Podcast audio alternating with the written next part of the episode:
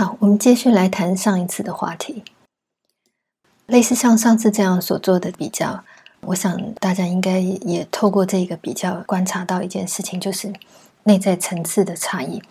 有时候表面上看起来是不容易区分的，我们能够直接眼见而区分的，通常都是只是表面显露出来的样态，只是一个事情如何外显出来，如何呈现出来的那个最表面表现的那个部分，其实是在他的想法已经形成之后才有的差异。比如说，像王维跟杜甫同样在面对秦始皇墓的时候，如果我们只是泛泛然的看。我们其实看不出来两个人作为两个不一样的人，他们真正那个没有办法跨越的区别在什么样的地方？文字上面的造诣，或者我们使用的意象，这些东西说明都是还能够学习跟互通的。但是，究竟一个人站在一个什么样的价值立场上，然后他期望怎么样去形塑这个价值？什么样的价值程度是他能够满足跟满意的？什么样的价值又使他困惑？所有这一切真正能够显示这个人之所以是这个人的这一种层次的问题，就需要我们非常仔细的一而再、再而三的不断的比较、对照跟分辨之后，才看得出来。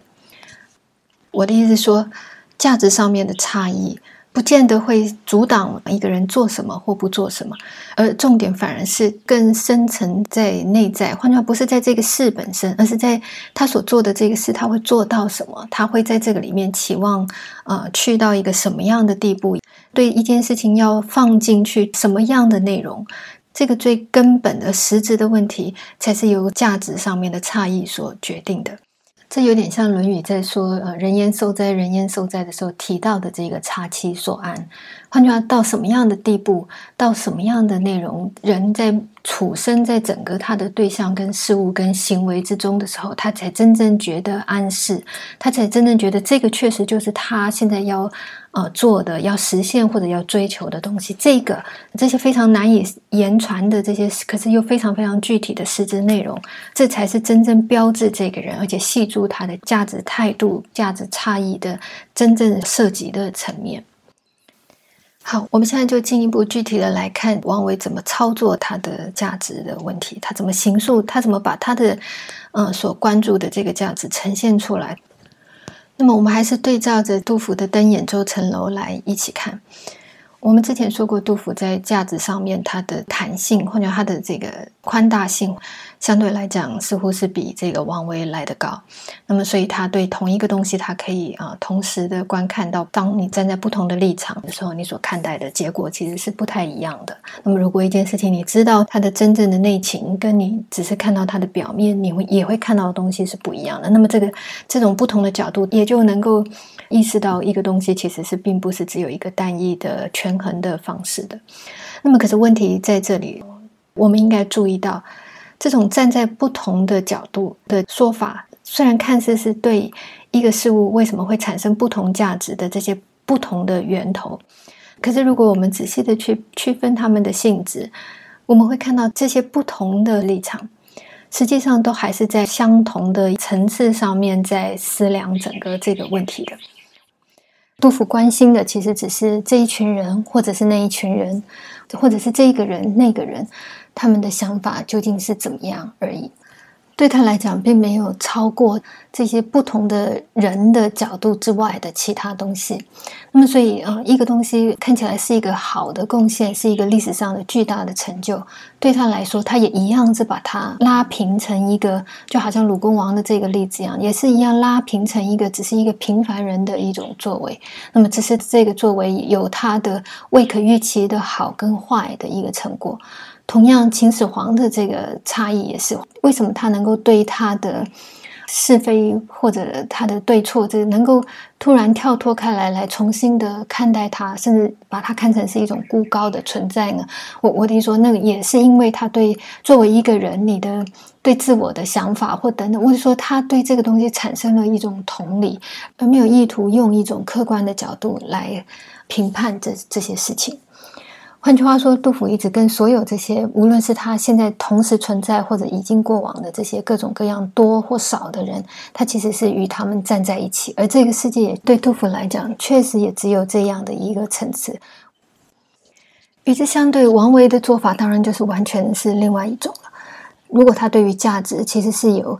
一定的这个坚持，或者甚至是具有理想性的话，他今天如何去理解这个东西，如何去阐明他对这个东西何以需要如此的重视，何以必然做出这样的取舍，这就变成是他非常重要的功课。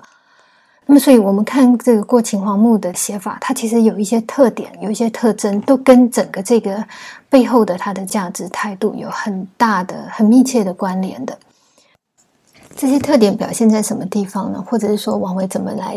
把他的这个价值阐释清楚呢？首先，第一个，我们应该观察到，虽然照我们之前对过秦皇墓的字义解释。我们说，王维在描述这个秦皇墓的时候，采取了三个不同的视角。一个是在最初的这个古墓陈仓岭，我们很明显的可以看得到，它其实是从外部来讲这个古墓，而中间的四句“星辰七曜阁，河汉九泉开，有海人宁渡，无春雁不回”，则相对于第一句的这个外部，开始描写青黄墓的内部景况。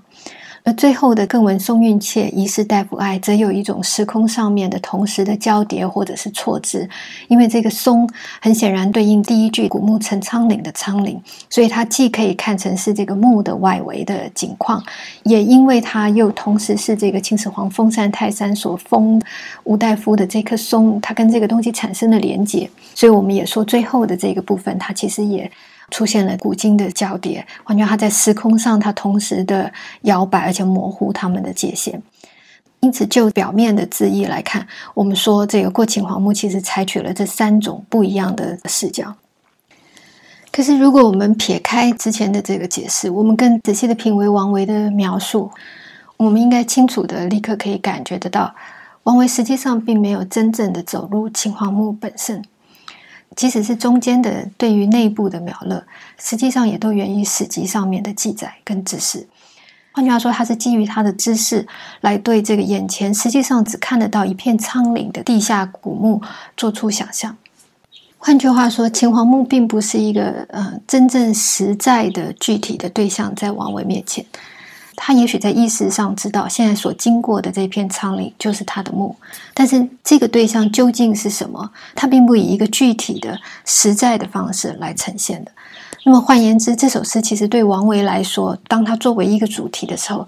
与其说他是对于他在游历过程当中的一次经验体验的抒发。不如说，他其实只是借由这个他所意识知道现在来到这样的一个地方的这一个意识，他自己的去刻意的去形成一个主题，并且针对这个主题进行自己在思维上面的整理跟构造。换句话说，这首诗的真正的性质其实是一个思维性非常非常强烈的作品，是一个思维性非常浓厚的构造性的作品。它本身就是一个以价值为中心对象的分析和陈述。也因此，王维在这首诗里头绝对不会出现像杜甫那样，表面上看起来像是啊关照到不同的价值角度、价值立场，可是实际上都在同一个人间层次上面游移跟浮动的状态。这个在《过秦王墓》这首诗里头不可能出现，因为像杜甫这种，其实并没有真的在价值的本质或性质上产生区隔，而因此对价值本身真的有所讨论的这种做法。在一个呃，实际上主旨就是在分析反省价值的作品里面，它当然是不适合的。那么，所以《过秦皇墓》里面放的东西是什么？其实是各种各样异质性的价值，而且都是价值上面的最高的范畴。诗人在这里有意识的基于这一个一个范畴分明、性质差异的价值对比，以及对他们的取舍，来作为他对现实价值的整体的分析。好，那我们就具体的来看一下过秦皇墓到底是怎么样来分析秦始皇所代表的价值问题。好，首先就从这个题目再重新切入一次。题目叫做《过秦皇墓》，什么是秦皇呢？当然是秦始皇。可是秦始皇代表一个什么样的象征呢？简单的说，秦始皇在他一生中所达到的成果。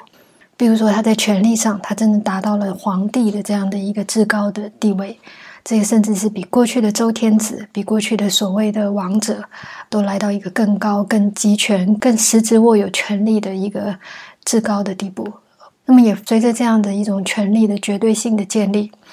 他所获得的声名，或者他能够控制的整体世界上面的所有的人力物力，比如说他连在盖自己的陵墓都可以轻易的动员七十万的劳业来进行，所有的人力物力几乎都全为他所用。换句话说，如果我们要讲财产，我们要讲人能够在整个这个世界上拥有的东西的多寡，讲我们各种各样的贫富，那么秦始皇也就达到了我们所期望的最多、最富、最贵的这样的一个地步。换句话说，无论是名利权，秦始皇都达到了最绝对的状态。而如果民生、利益、财富、权利，也几乎就是我们所有任何一个人活在这个现实世界底下。积极营一直追求的，或者唯恐自己无法与别人相较的最重要的几个标的的话，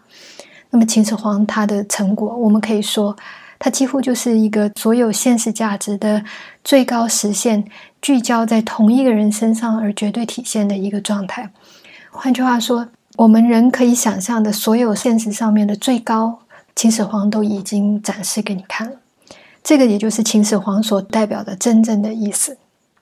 换句话说，如果我们都在追求这些东西，这些东西对我们来说，也就是我们在现实上所期待谋求的幸福，所期待谋求的尊严，所期待谋求的各种各样的好处的话，那么秦始皇的一生，因为拥有这一切东西，他的一生如何的过，最终平视着这些东西而实现到什么样的境地，然后他的这一生，他的所作所为，他的这一切，又被世间的人如何看待？这环绕着秦始皇的一切信与不信，好与不好，对与错。同样也因为秦始皇象征着这个现实价值，而等于是在标志着现实价值的真正对我们人类来说的真正的意义是什么？换句话说，它是真正的幸福吗？它是真正的一种啊人所应该追求的极致吗？或者它真的是一个人所向慕的向往的一种东西？它是真的如人所向往的那样如此的令人啊喜悦或者令人感到满足吗？这一切提问对一个。啊，初始踏上自己的人生旅途的十五岁少年王维来说，我们可以体会到这些问题对他的意义其实是有多么重大的。现在正是他在抉择、正在思量自己究竟应该走向一个什么样道路的最初的起点。那么，他究竟应该顺随着现实上面大家所趋慕的这些名利或者权位而去，还是他应该有一个自己另外的方向在面前？独立的走他自己的道路，《过秦皇墓》这首诗无疑的可以看成是他对整个这件事情的自我表白。那么，也透过在这首诗里面他所呈现出来的对秦始皇的反省，我们也可以看到他对自己实际上是否应该走向这样的现实道路，他其实是关照了哪些面向来思考这样子的问题。好，那我们就可以接下来看王维到底怎么看这件事情，他用什么方面、什么方式来想。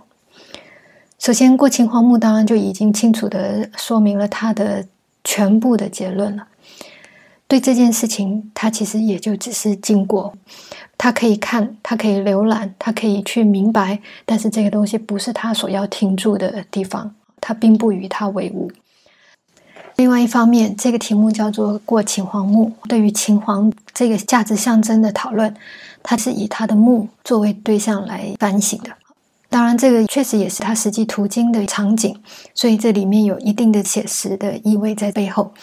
但是，我们也可以从这个墓的暗示，大概看得到王维对整个这个现实价值，他的立足点，换句话说，他所站的这个角度。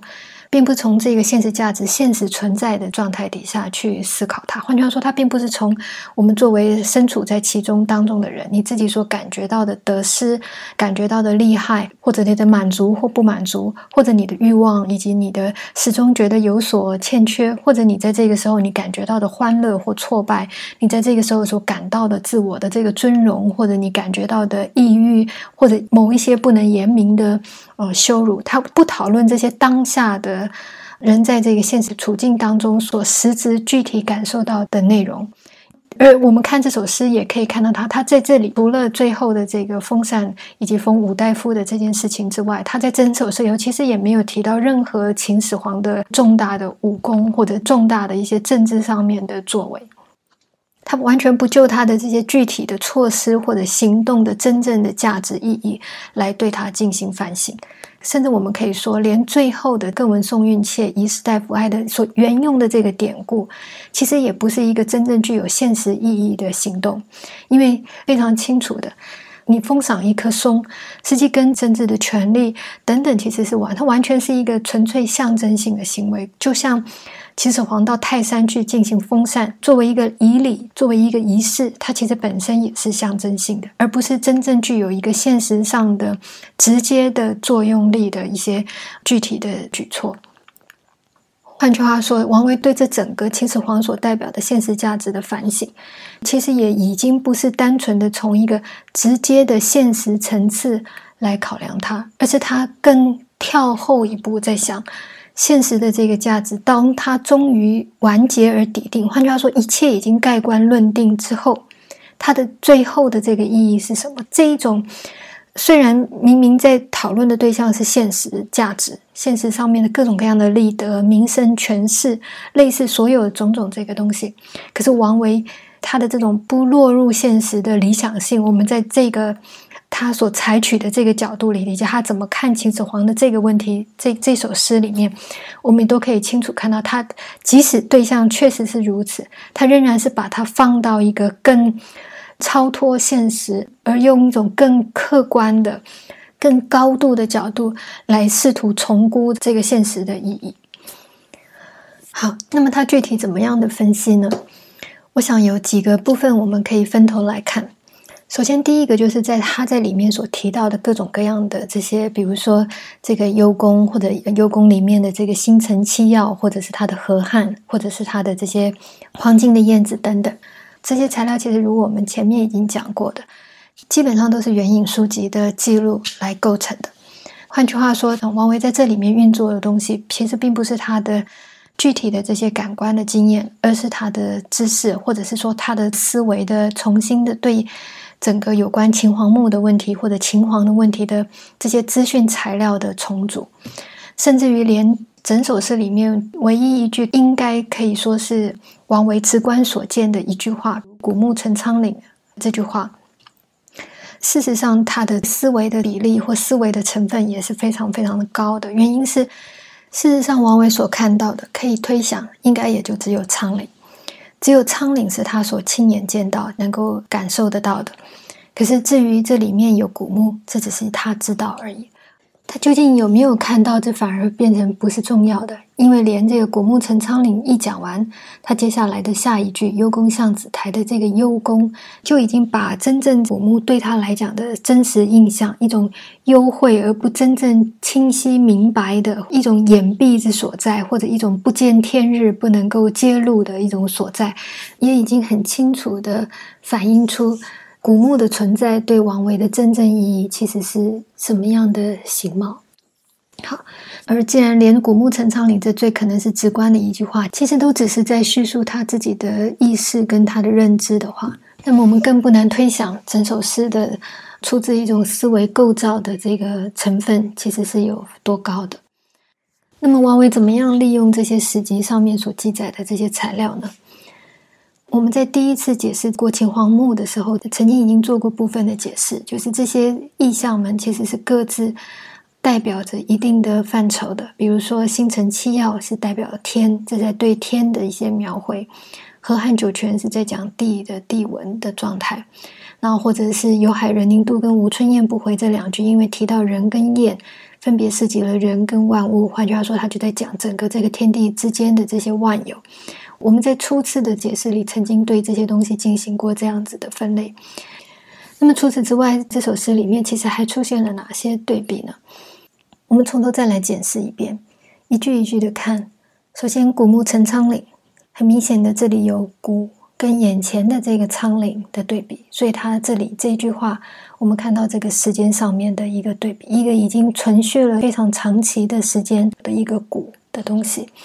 以及眼前在我们现在看到的，仍然长着这个，无论是松也好，或者其他的植被植物也好的这个，已经构成了郁郁苍苍的山岭。这个仓，它除了是眼前可见的东西而构成茎以外，它的线下还在持续的生长的这个生，当然也有对比着古木的意味。那当然，苍这个字啊，也其实并不是一个纯粹的新鲜的啊青葱的一种绿色，它也有一种古意，就好像古木的古一样。那么，可是这很显然，这是两种完全不一样的古的内涵。而构成它们之所以呈现出两种不同的古意的呃根本原因是什么呢？当然是因为一方面，因为这个古墓是一个人为之物，换句话它只是一个物。而且只是一种人造的人自己造作而构成的一种东西，所以它其实已经毫无生机，就好像后面的这个“无春燕不悔”一样，其实毫无生机。它只是作为一个物被持恒的、久远不移的一直存在在那里。可是苍岭就不一样了，无论它的颜色是不是也是同样的苍的，也是有一种岁月的啊痕迹在这个背后，但是能够构成这个苍，其实是由。呃，漫长的啊，一季一季的植物，一个轮回，一个周期的各种各样生命的星体所共同构成的。人能够有这样生生不绝的状态，当然是因为，就算它是一个物，它是灵，它也是一个地形、地貌、地物，可是它是终究它其实是成于自然的，这跟